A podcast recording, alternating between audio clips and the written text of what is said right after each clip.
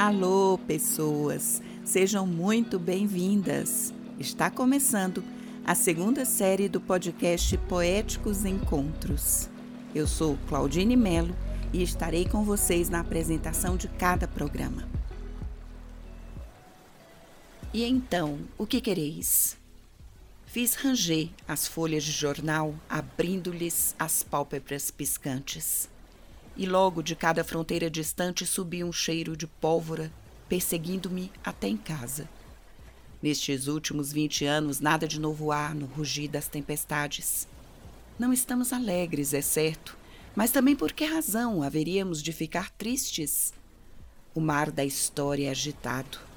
As ameaças e as guerras haveremos de atravessá-las rompê-las ao meio, cortando-as, como uma quilha corta as ondas. Esse poema, de Vladimir Mayakovsky, abre a conversa com o poeta Hamilton Faria.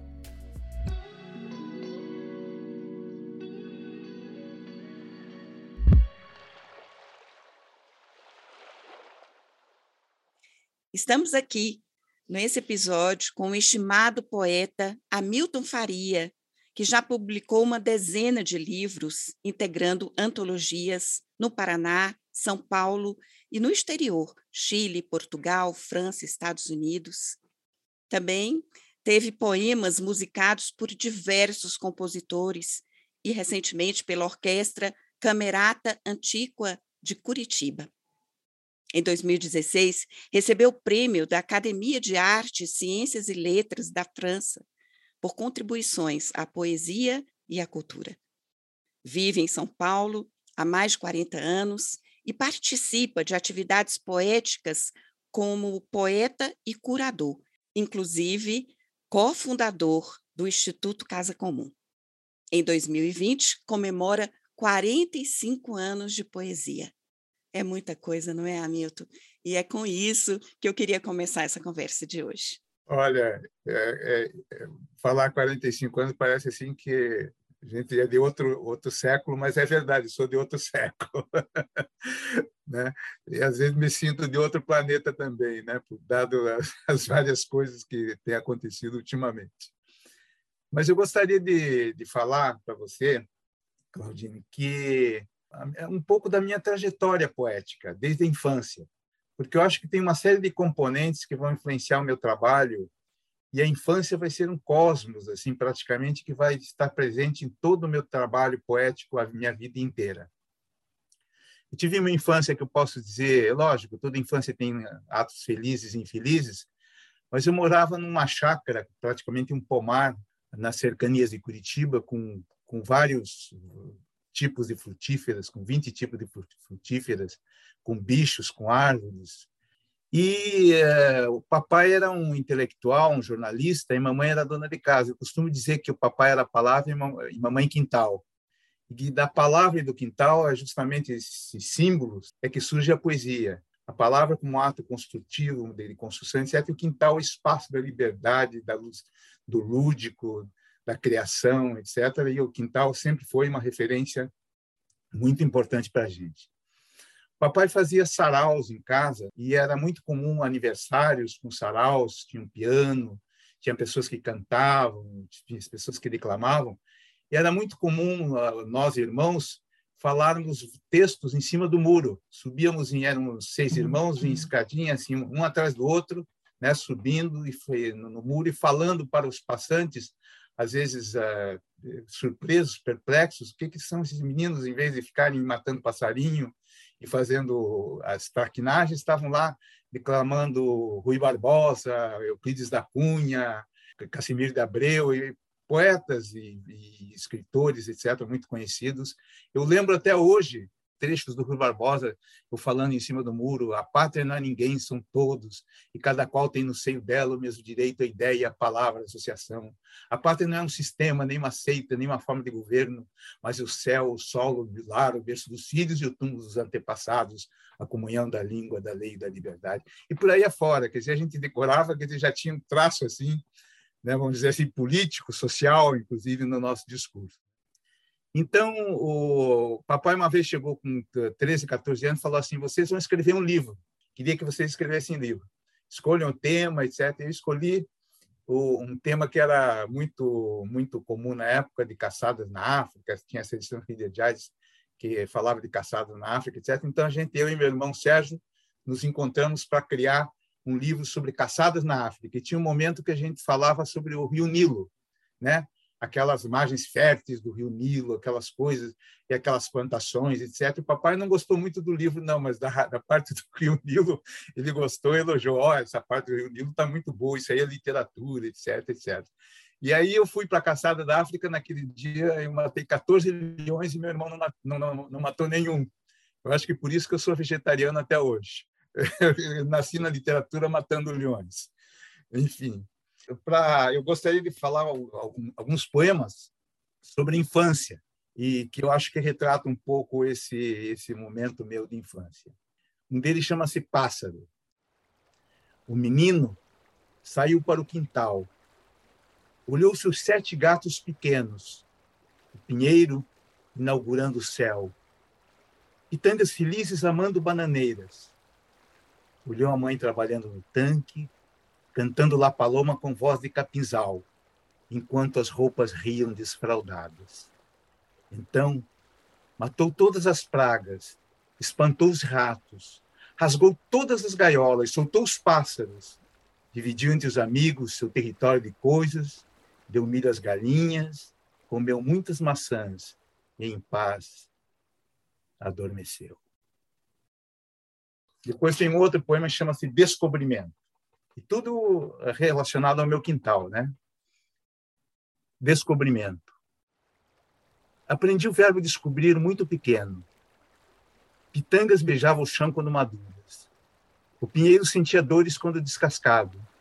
Minha mãe tinha uma voz bonita quando cantava o tanque La Paloma com as, como sabiá do meu quintal. Se precisasse, agarraria o sol com seus braços de luz e cortaria o dia em fatias a nos servir no almoço. Descobri que as pessoas também passavam sem deixar histórias. Um bêbado dizia filho da puta no quintal, enquanto amava cães como mulher. O trem amava meus ouvidos. Eu tinha uma estrada de ferro que dia e noite fazia o trajeto da minha pele.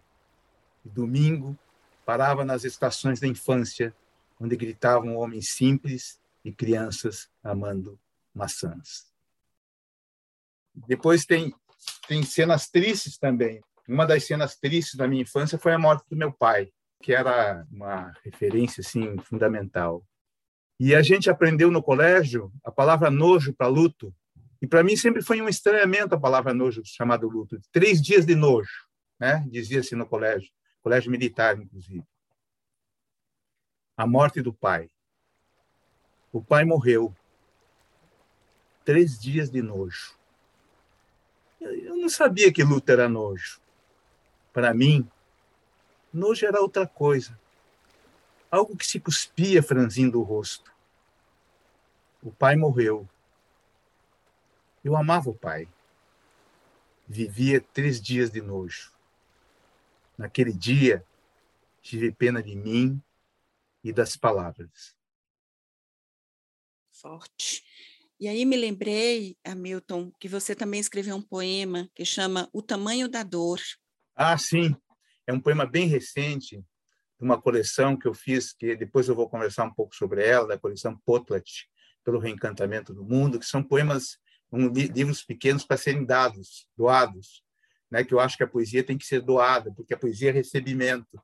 Então a gente deveria doar poesia, não deveria vender poesia, sabe? É, esse poema se transformou num vídeo, que é o tamanho da dor. Mãe perder o filho é o tamanho da dor, que eu acho que não deve ter dor mais mais visceral e mais terrível do que uma mãe perder um filho. Exato. E no momento de muita violência em nosso país, principalmente em relação à população negra e indígena, com a morte de muitas crianças e jovens em situações assim muitas vezes é, em que a segurança pública está envolvida, me chamou a atenção o teu poema delicado que dá voz né, a esse sentimento de dor e de luto. É interessante porque muitas vezes a gente, numa pequena frase, você muitas vezes sintetiza isso que eu digo, né? O padre Antônio Vieira, que é um dos criadores da chamada língua portuguesa, né? escrevia muito aqueles aqueles eh, sermões, né, que inclusive existia em casa aqueles grandes sermões assim, o sermão da sexagésima, o sermão da oitava, o sermão da da Páscoa, o sermão de não sei o quê. E ele dizia o seguinte: eu escrevo muito porque não tenho tempo de escrever pouco. É interessante porque às vezes você escrever pouco precisa de muito tempo. Exatamente. E tem outro poema ainda de infância que chama-se Presença. Mãe era quintal, pai palavra. Mãe alimentava a vida com pão e chuva. Pai nomeava o inomeável. E nascia o sono e a sede da água espantada. E com o amarelo dos pães pintávamos a casa, a alma e a presença. E aí, Maravilha. Claudine, eu posso dizer que acabou meu paraíso, porque aí eu entrei no Colégio Militar de Curitiba, que era o melhor colégio na época, junto com os melhores colégios, e entramos em quatro irmãos depois, três foram expulsos na época da ditadura, e éramos soldadinhos, soldadinhos que começávamos a criar uma consciência política, vamos chamar assim, no colégio. E criamos, inclusive, eu e alguns amigos, uma, até uma célula, na verdade, política, onde fazíamos propaganda contra a guerra do Vietnã, tudo clandestinamente, etc., porque os milicos não poderiam saber, né? a, propunhamos a desobediência, a, a ironização das datas eh, de reverência da, da pátria, aquela bobageira toda que acontecia durante o golpe, né? Isso aí, e na verdade, nós tínhamos uma ação escondida dentro do colégio, porque senão não poderíamos ter uma ação mais aberta, e uma ação mais, mais, mais aberta fora do colégio, como pichação de muros, como reunião com outros, outros estudantes de outras escolas para estimulá-los a resistir à ditadura, etc. Isso aí causou a expulsão de três dos meus irmãos. Éramos quatro no colégio militar. E três deles foram expulsos porque eu sou... minha mãe perguntou, mas o que, que eles fizeram? Eles mostraram várias fotografias. Eles de, né, chegavam, trocavam a roupa no quintal perto de casa, ou às vezes dentro de casa, e saía e corria para com spray pichar muros e ônibus e coisas assim. Eles mostraram, os militares mostraram as fotos, disseram eles vão ser expulsos. Se a senhora não retirar do colégio, eles vão ser imediatamente expulsos, não pode estudar em colégio nenhum. E a gente e os meninos foram expulsos. E aquilo ali foi uma coisa, um baque terrível para mim, porque eu que era o inspirador principal, eu era mais velho. E aí minha mãe, é, eu sentia que, eu quase senti que ela fosse morrer, alguma coisa assim, de, de tanta tristeza, porque ela nessa época ainda não tinha uma consciência política do momento que estava vivendo, e ela, ela, ela fazia um cenário assim, ó, Milton, eu vai ser general.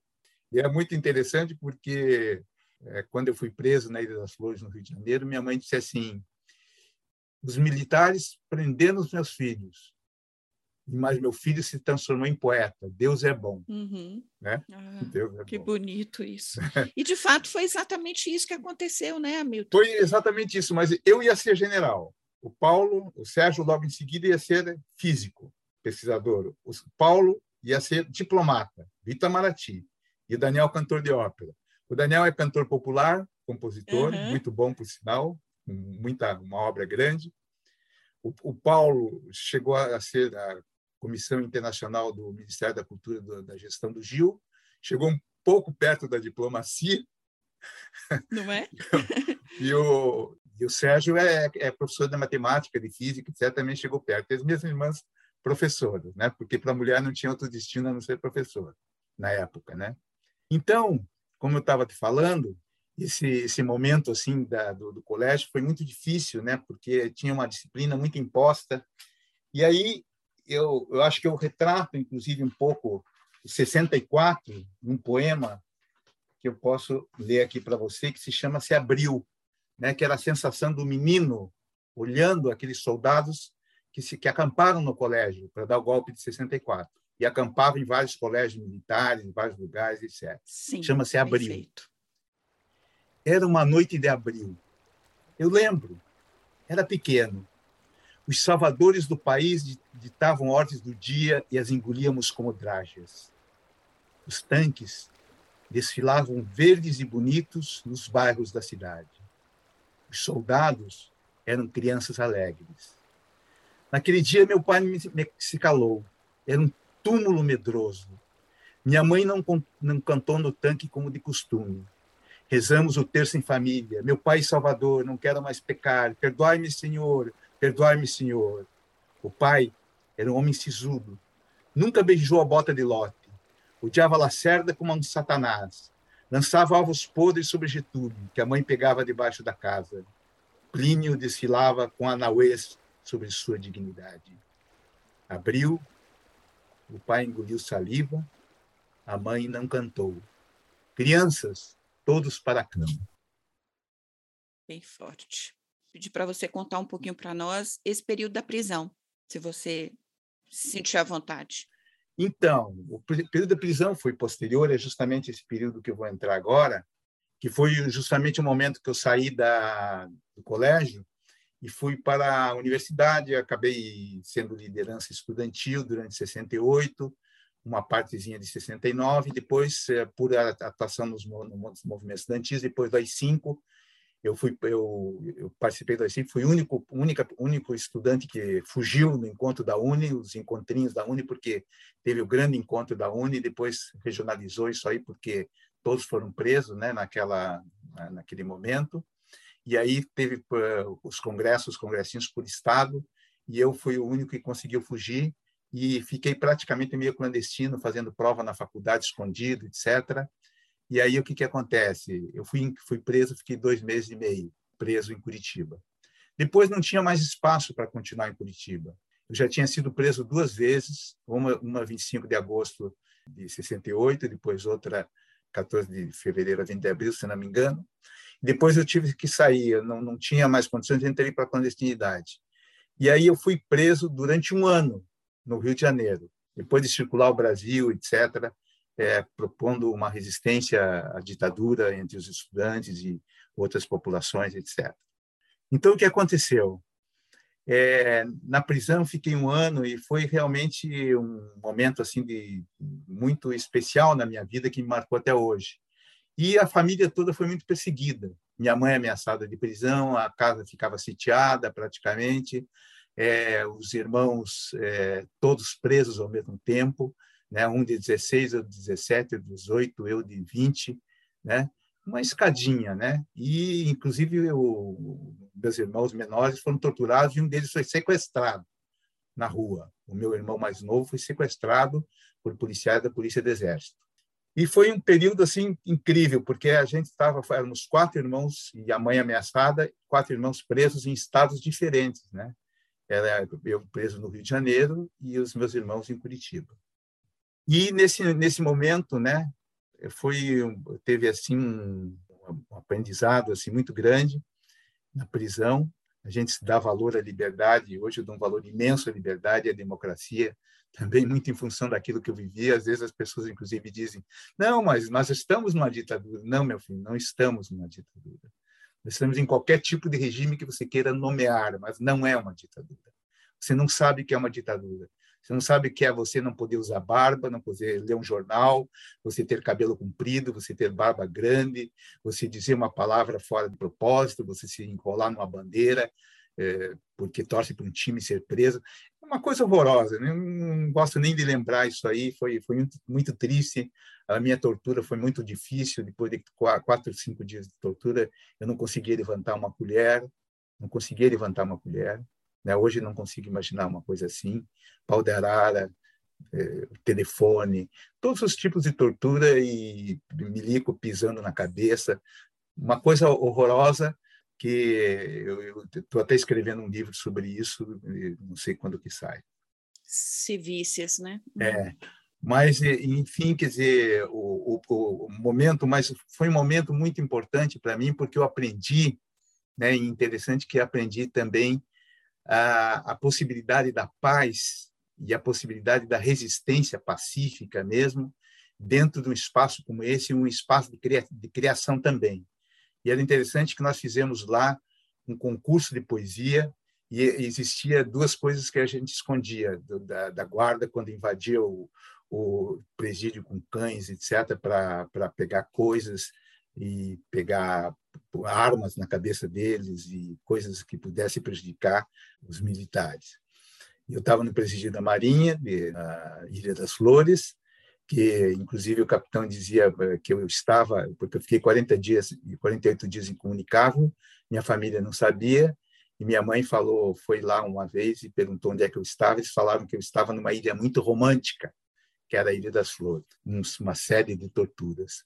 E aí nós fizemos, eh, foi feito um, montada uma comissão, é, pessoas de, de, de larga história na, nas lutas populares, nas lutas de resistência do Brasil, era a comissão.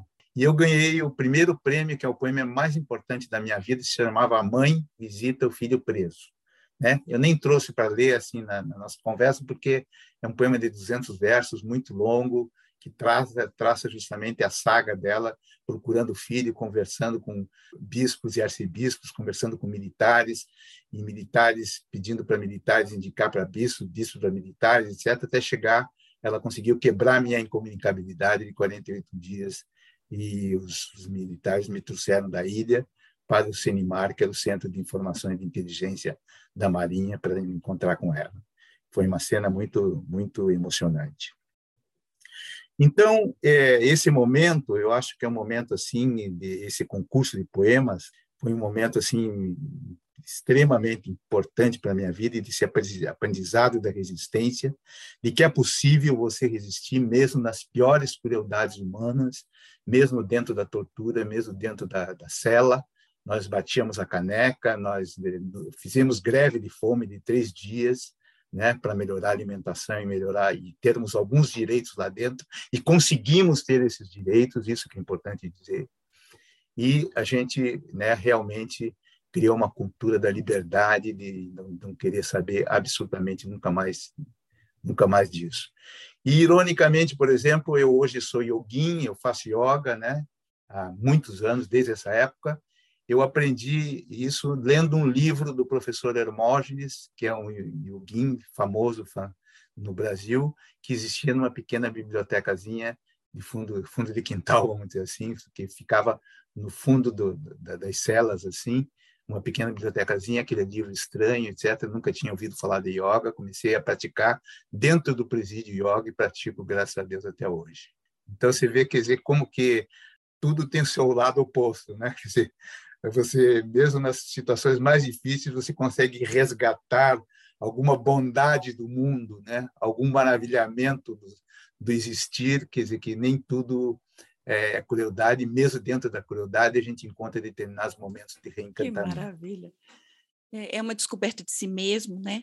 E da potencialidade que a gente tem de resiliência, né? Exatamente. E depois, e depois, quer dizer, depois disso tem todo o trabalho de restauração do ser, né? Eu lembro de fotos dessa época, por exemplo, que eu era uma pessoa, não era derrotada, mas era uma pessoa triste, um, menino envelhecido, sabe? Um menino bastante envelhecido. Né? Hoje eu vejo os meus retratos, quantas terapias, quantas conversas, quantos psicodramas, quantos encontros, quanta solidariedade, etc., para você se restaurar enquanto ser humano na sua, no seu equilíbrio físico, mental, espiritual, para chegar ao que eu digo que eu sou hoje, sem qualquer orgulho dizer não, eu sou, sou nada, né? Mas eu consegui uh, tem, tem amigos que dizem, puxa, eu vejo você, me parece que você não passou por isso. Eu falei, eu passei por isso, mas tive uma luta muito grande para sair disso, para sair desse túnel escuro da história da vida. Perfeito. Eu sei que você separou um poema sobre isso e você vai declamar. Eu queria abrir um parêntese aqui para te falar uma coisa sobre a importância de você publicar o livro de memórias, não só como uh, uma forma de contar a sua história, de deixar registrada a sua história, mas porque precisamos mesmo guardar a memória. Tem aquela frase muito recorrente que a gente diz, os ativistas de direitos humanos, é, nós não temos rancor, mas nós temos memória, né? E para que nunca se esqueça, para que nunca mais aconteça, é preciso que essas histórias sejam ditas. Então, acho isso importante, tá bom? Mas vamos lá para a poesia. É, eu vou ler dois poemas que, que são importantes na época, assim, para mim. Um deles está publicado, o outro não. É, naquele momento, a gente contava muitos mortos, sabe? Cada notícia na prisão, cada dia, era um morto, sabe? Eu tive mais de dez companheiros mortos, importantes, etc horrivelmente morto. Então, esse livro aqui, que foi o primeiro que eu lancei, que foi uma antologia, chamado Quatro Poetas, com outros três poetas, Reinaldo Atten, Raimundo Caruso e Domingos Peregrini, e foi um chegou a ter uma, uma, um reconhecimento nacional esse livro em estudos da época etc porque a gente criou uma cooperativa de escritores né? E esse foi um livro fundador dessa cooperativa de escritores. Então era o poema é seguinte chama mortos contos mortos meus dedos são poucos e perco a conta quantos desde que descobrir o que acontece atrás dos números Quantos, desde que descobri que viver ou morrer não são fenômenos tão naturais? No meio da rua, quantos mortos. No dia de trabalho, quantos mortos. Nos meus divertimentos, quantos mortos. Quantos mortos. Nas minhas noites de insônia, quantos mortos. E meu corpo inteiro se transforma em dedos. Não existem mais páginas em branco. Os quadros das escolas estão todos ocupados de outra aritmética. Os jornais já trazem outras mortes em manchetes. Nas redações, sigilosamente se numeram mortes e mortes e mortes e mortes e mortos. Quanto meus mortos, contudo. Em cada aresta da vida paira um morto. O passado, o presente, atravessados por instrumentos que fabricam mortes. Quantos mortos? Quantos mortos? Quantos mortos e concluo que poucos sobrevivem. Esse é um poema bem até um pouco panfletário da época, assim, porque eu acho que com o tempo eu fui descobrindo mais mais claramente a linguagem poética, a perfeição da linguagem, etc., que você vai ver nos momentos posteriores. E outro se chama-se Rio de Outubro, que foi o Jorge Leal Pereira que faleceu, que morreu junto na, na época junto comigo, e dizem que ele escreveu na cela do Dói Code do Rio com o próprio sangue. Existem companheiros que sofreram mais do que eu né, dentro da cela. E ele sumiu de uma hora para outra. Era uma noite de outubro. Ele se despediu das filhas como quem vai ao trabalho. Beijou a mulher como quem vai à esquina. Olhou a casa, o bar, a rua, os homens, como quem olha todos os dias, todo santo dia, e seguiu para os bairros da Zona Norte. Passou um dia, passou uma semana, Passaram meses, passaram nove anos e ele não voltou para casa, para os bairros, para os homens. Perguntaram um dia a Rosa, sua filha, que é lâmpada. E ela respondeu que era um pedaço de sol guardado dentro de um vidro. Ah, que bonito, muito bonito. Agora, quer dizer, num, num momento seguinte da final da ditadura, vamos chamar assim, já é um momento incrível de esperança, né? E tem alguns poemas mais intermediários, tem outros poemas mais mais esperançosos, mas sempre é um pouco o ódio, o, a, a, o rechaço a esse, a esse momento que a gente estava vivendo, ou um, um grito de esperança muito forte, né? A gente idealizava muito o futuro, né? Que futuro que vai chegar? O como é que é esse futuro que eu quero? E aí tem dois poemas que chamam-se Relógio da América e de Avirá. Meu sangue, América, mostra no rosto do teu pranto as horas em relógio preciso. Meu coração são palavras escritas nas paredes de Santiago. Nos becos de Buenos Aires, minha voz se alastra aflita, cuspindo fumaça às seis horas da tarde. De Assunção caminhei até o limite de três países, me esquivando do fogo. Sou estivador no cais de Porto Rico, carrego nos ombros um peso latino. Em Córdoba e Rosário, morri ainda hoje. Continuo vivo em Quito e nas mãos sujas de Osasco. Em Bolívia, nos campos petrificados, em qualquer mina do país, crucifiquei La Paz com minha vida de estanho. América. Séculos sufocam meu pulmão de ódio. Extensão andina. Acredito na vida mais ampla que o Pacífico. Uau! Por todos os países, né? Uhum. Muito bonito. Esse chama-se Relógio da América. E outro chama-se de Avirá. Interessante esse poema de Avirá, porque virou o nome de uma chapa de, de estudantes na Faculdade de Filosofia é, chama-se de Avirá, assim inspirado no poema, né? Então eu comecei a imaginar o dia que eu gostaria de ter no futuro a partir desse poema. Lindo como o dente branco, de avirar tudo junto, de avirar. Lindo como o dente branco ferindo a polpa macia, como notícia alegre que a distância principia, como prato feito na mesa então vazia, como a mão que agarra outra mão de valentia, como nojo e ódio no homem que se inicia, como fruto doce que se fabrica no outono, como orgasmo lento quando o corpo se arrepia, como punho forte inaugurando a ousadia, como gengiva vermelha de uma criança sadia, como uma descoberta que se aprende dia a dia, como sonho ameno que a infância fantasia. Lindo como pássaro branco na trajetória do voo, como animal selvagem que se defende e ataca, como fogo agreste que anoitece na mata. Lindo como barco no aprendizado da água, como água no aprendizado das pedras, como pedra no aprendizado dos anos, como os anos no aprendizado da espera, lindo como peixe avançando contra o curso, como animal em salto seguro e oblíquo, como ave engolindo o grão na praça, como pão amanhecente nas portas, como a morte em que a vida persiste, como o homem que é caído e resiste. Já virá. Já virá. Maravilha, perfeito. Temos aqui a primeira parte do podcast com o premiado poeta Hamilton Faria, que mantém o canal do Poetariado no YouTube. Aguarde a continuidade dessa conversa tão rica no próximo episódio do podcast Poéticos Encontros.